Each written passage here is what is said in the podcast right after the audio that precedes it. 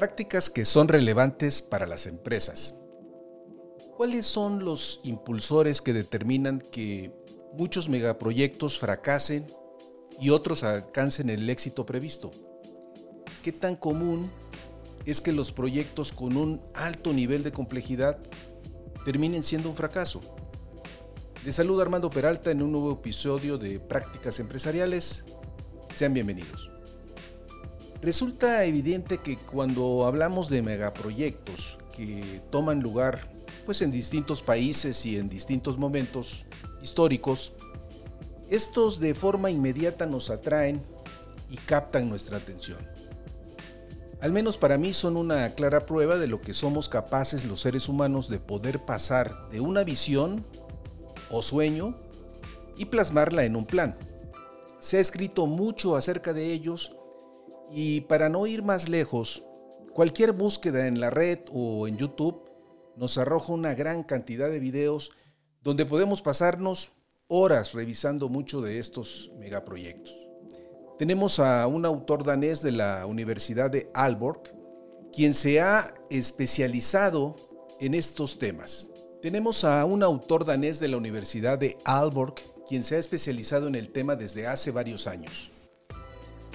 Me refiero a Ben Flubierk y que en este 2023 acaba de publicar How Big Things Get Done en colaboración con Dan Gardner, cuya traducción literal es Cómo se hacen las cosas grandes.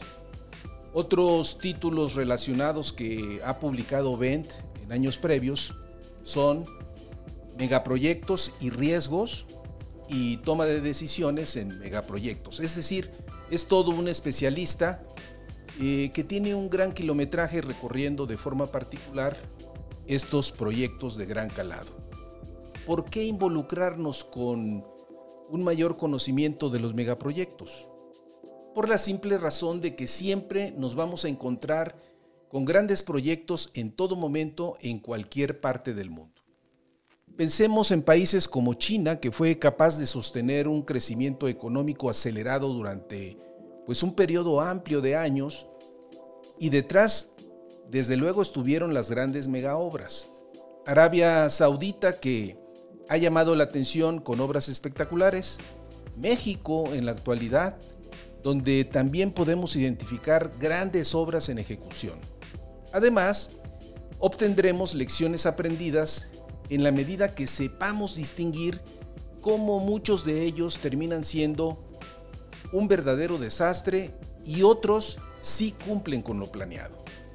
Los invito a que en este episodio hagamos un recorrido juntos para distinguir cuáles son los impulsores que determinan que muchos megaproyectos fracasen y otros alcancen el éxito previsto.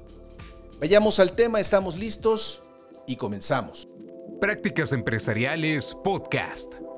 Un espacio dedicado a ti. En cada episodio abordaremos temas de negocios, tecnología y emprendimiento que de forma permanente son motivo de análisis, reflexión y discusión.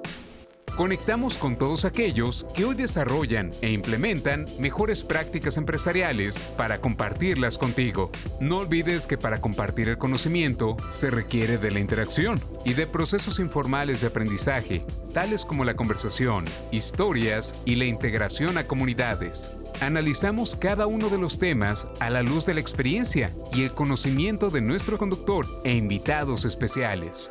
Esto es Prácticas Empresariales Podcast con Armando Peralta. Comenzamos. Haremos un primer acercamiento a la obra de Ben eh, y de Dan Garner, siendo claro que no pretendemos agotar la obra en su conjunto, únicamente abordaremos la parte introductoria que los autores denominan California Dreaming, que nos recuerda el gran éxito del grupo de Mamas and the Papas, allá por 1965 aproximadamente. Nos interesa en este episodio destacar el tratamiento que dan los autores a los megaproyectos y los dos patrones que proponen para agrupar tanto a los proyectos que terminan siendo un desastre y no cumplen con los objetivos planeados y aquellos proyectos que sí concluyen de forma exitosa. Lo rico de este libro es el gran cúmulo de proyectos que los autores nos van mostrando a lo largo del texto y que encajan en los dos patrones que ellos definen. En futuros eh, episodios continuaremos charlando más acerca de esta obra. Antes de entrar de lleno al tema, preguntarnos, ¿qué distingue y cuál es la esencia de los megaproyectos y qué los hace diferentes? Si algo los caracteriza, es la complejidad y su escala. Sus costos están por arriba de los mil millones de dólares. Su duración en términos de desarrollo y construcción puede implicar varios años. Por el lado del financiamiento, nos encontramos fuentes de recursos gubernamentales o bien el despliegue de una asociación pública privada que implica un diseño y articulación por parte de especialistas y el involucramiento de stakeholders dispuestos a pensar en un esquema de inversión de largo plazo. Pensemos, por ejemplo, la construcción de proyectos carreteros donde se establecen concesiones por arriba de los 15 o 20 años. Por lo general, tienen un impacto importante en el ámbito social. En cuanto a su gestión, los directores responsables requieren de cartas credenciales y experiencia probada en proyectos de esta envergadura. Me permito citar a Ben Fluvier, quien sobre el particular apunta con gran precisión que si los gerentes de proyectos convencionales necesitan el equivalente a una licencia de conducir para hacer lo que hacen, entonces los gerentes de megaproyectos necesitan una licencia de piloto de avión jumbo. Hablar de megaproyectos nos lleva necesariamente a interiorizarnos con muchos de ellos y a conocer parte de su historia.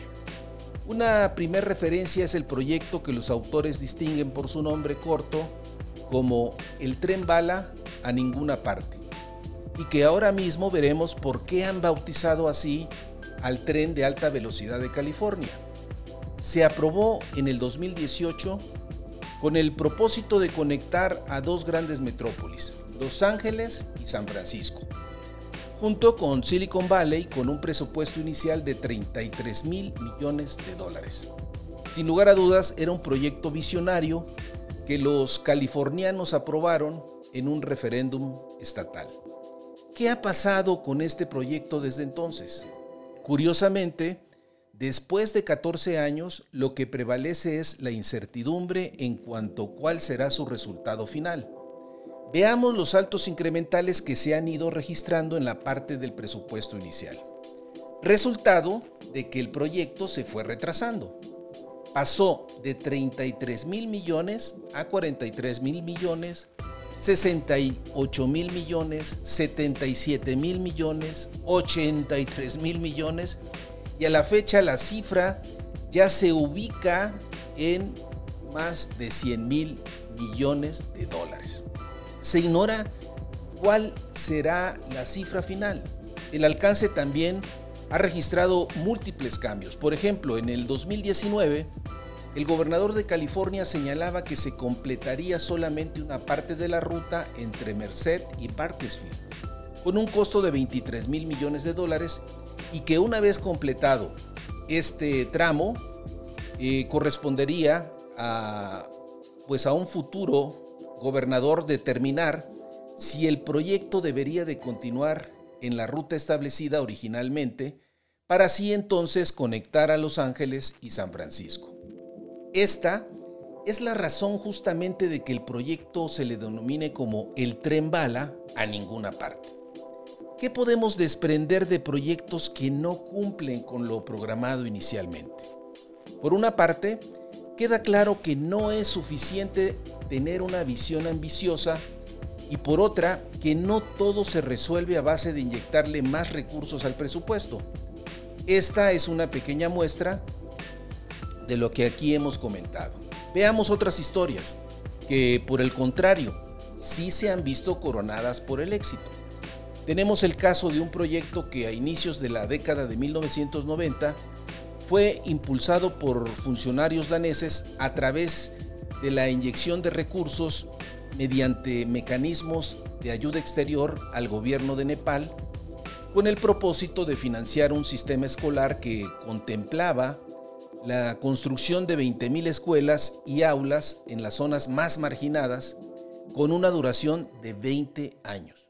El proyecto concluyó ocho años antes de lo planeado y dentro del presupuesto, posibilitando que los niveles educativos se incrementaran y salvando muchas vidas de niños que ya en el terremoto de 2015, pues eh, las escuelas, dada su construcción, se pudieron mantener en pie. Aquí tenemos un proyecto que sí logró convertir la visión en un plan, alcanzando los objetivos establecidos. Al contrastar el proyecto fallido del tren de alta velocidad de California con el proyecto del sistema escolar en Nepal, que ha sido todo un caso exitoso, observamos, según datos registrados, que los megaproyectos que cumplen con lo programado son más bien raros. Lo normal es que estos grandes proyectos terminen siendo un verdadero desastre. Lo importante es distinguir cuáles son los impulsores universales del fracaso y del éxito de estos proyectos. Dos impulsores aparecen en escena. Un primer impulsor del fracaso y éxito de los megaproyectos es la psicología. Es simple pensar que en estos proyectos la cantidad de participantes es numerosa, sumándose diferentes stakeholders, tales como contratistas, subcontratistas, integrantes del equipo del proyecto, el patrocinador, por destacar algunos, donde el contexto se caracteriza por la complejidad, lo ambicioso del mismo y los riesgos que están de por medio. Es decir, tenemos personas que razonan, emiten juicios y toman decisiones. La psicología está en juego disfrazada de optimismo. Un segundo impulsor del fracaso y éxito de los megaproyectos es el poder.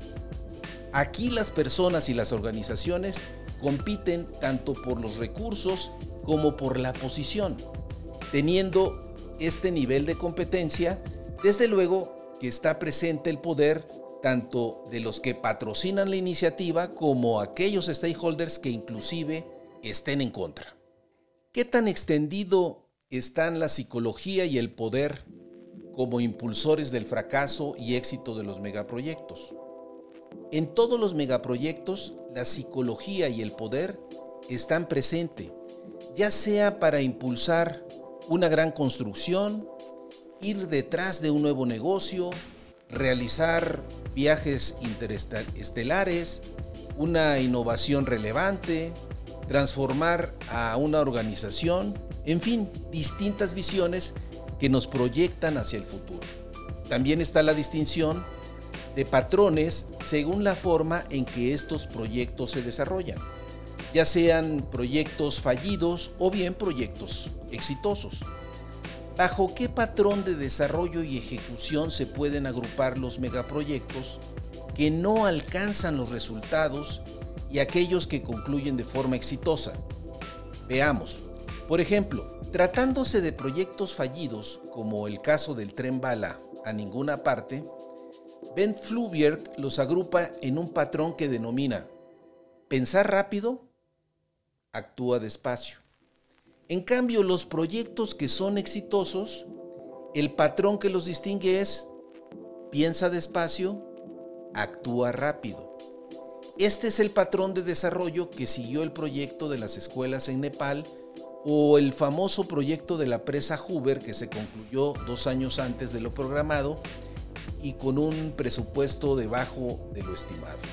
Otros proyectos que se apegan a este patrón fue el diseño y construcción en 28 meses del primer avión transcontinental Boeing 747, el iPod que fue aprobado en marzo de 2001 y enviado a los clientes en noviembre del mismo año.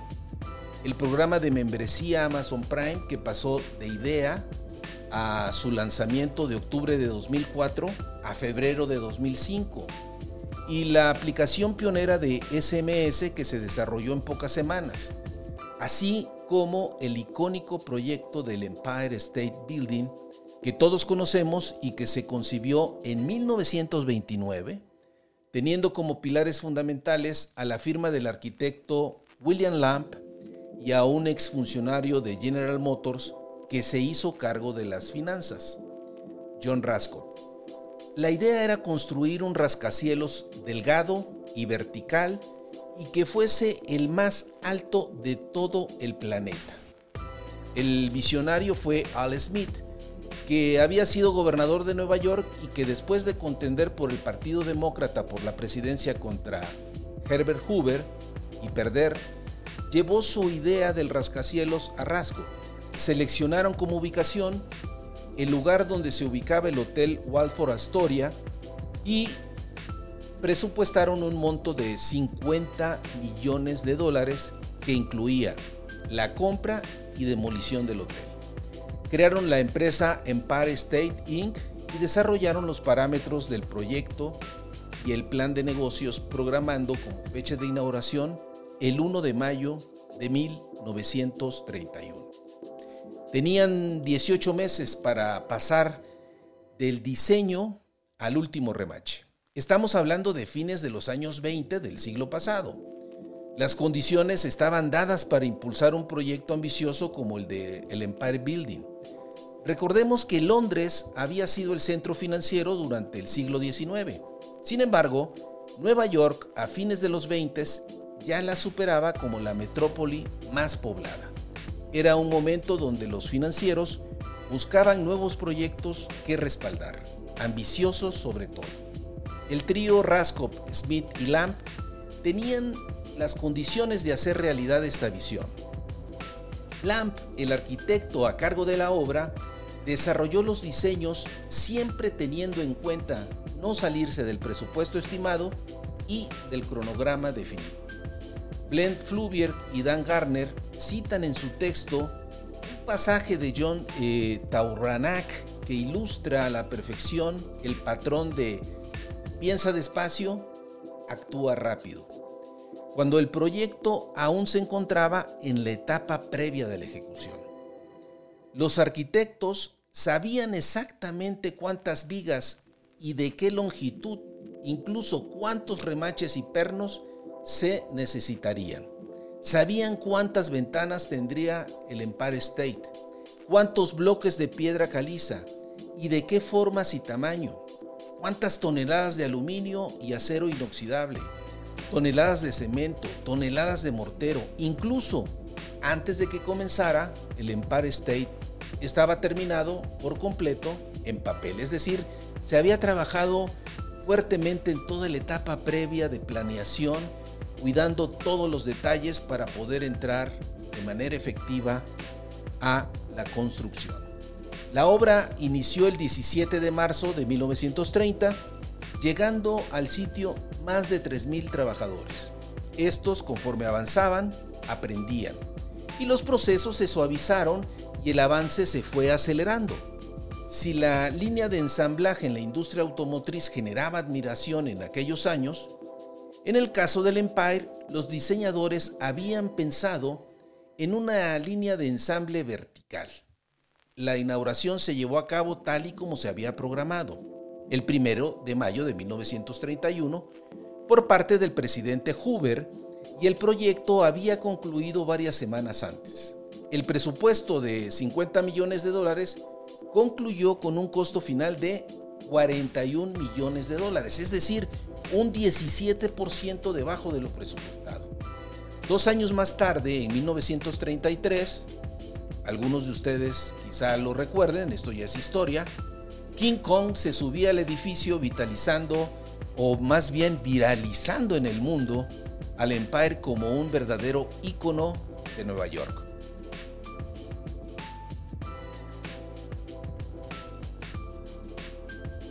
Todos estos proyectos que hemos mencionado nos dejan una gran cantidad de enseñanzas y puntos de reflexión.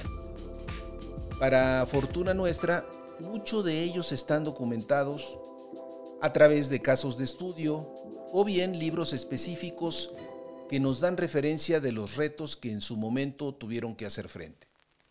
Continuaremos en futuros episodios abordando esta temática. Para cerrar, y hablando de trenes, no olvidemos que en el caso nuestro tenemos un tren cuya obra aún a la fecha se encuentra inconclusa. Me refiero al tren México-Toluca, que ha registrado múltiples retrasos y donde el costo original de 38.608 millones de pesos, estimado en 2013, ya alcanza la cifra de 105 mil millones de pesos, según el dato más reciente que la Secretaría de Hacienda. Este proyecto más el proyecto del tren Maya, que actualmente está en ejecución, se estima por parte de las autoridades que se pondrán en marcha a fines del 2023.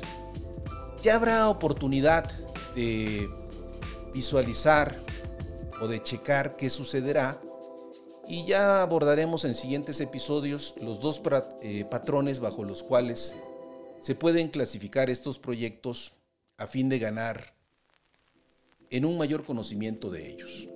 Aunque a la distancia en años pareciera ser mucha cuando nos referimos, por ejemplo, al proyecto de construcción del Empire State Building en Nueva York, muchas de las lecciones que han quedado de ese proyecto, hoy podríamos eh, retomarlas y eh, considerarlas pues para proyectos que actualmente tenemos en curso. Lo mismo sucede con proyectos que han avanzado de forma rápida sin mayores contratiempos hasta alcanzar planeado. Tal es el caso del proyecto que permite dar a luz en su momento al iPod. Sin embargo, cuando vamos a la historia que hay detrás y que ha sido documentada por su creador Tony Fadell, su libro Crea, una guía poco ortodoxa para hacer cosas que marquen la diferencia, descubrimos que de forma previa arrastraba varios proyectos donde había fracasado, lo que le fue de gran utilidad cuando surgió la oportunidad de trabajar en el iPod. Ya sabía lo que había que hacer. Finalmente, amigos de la audiencia, soy Armando Peralta y no olviden si tienen interés en enviarnos algún mensaje, lo pueden hacer en la siguiente cuenta de correo, prácticasempresarialespodcast.gmail.com o bien si les ha gustado este podcast, hagan clic en seguir. Nos escuchamos en el siguiente episodio.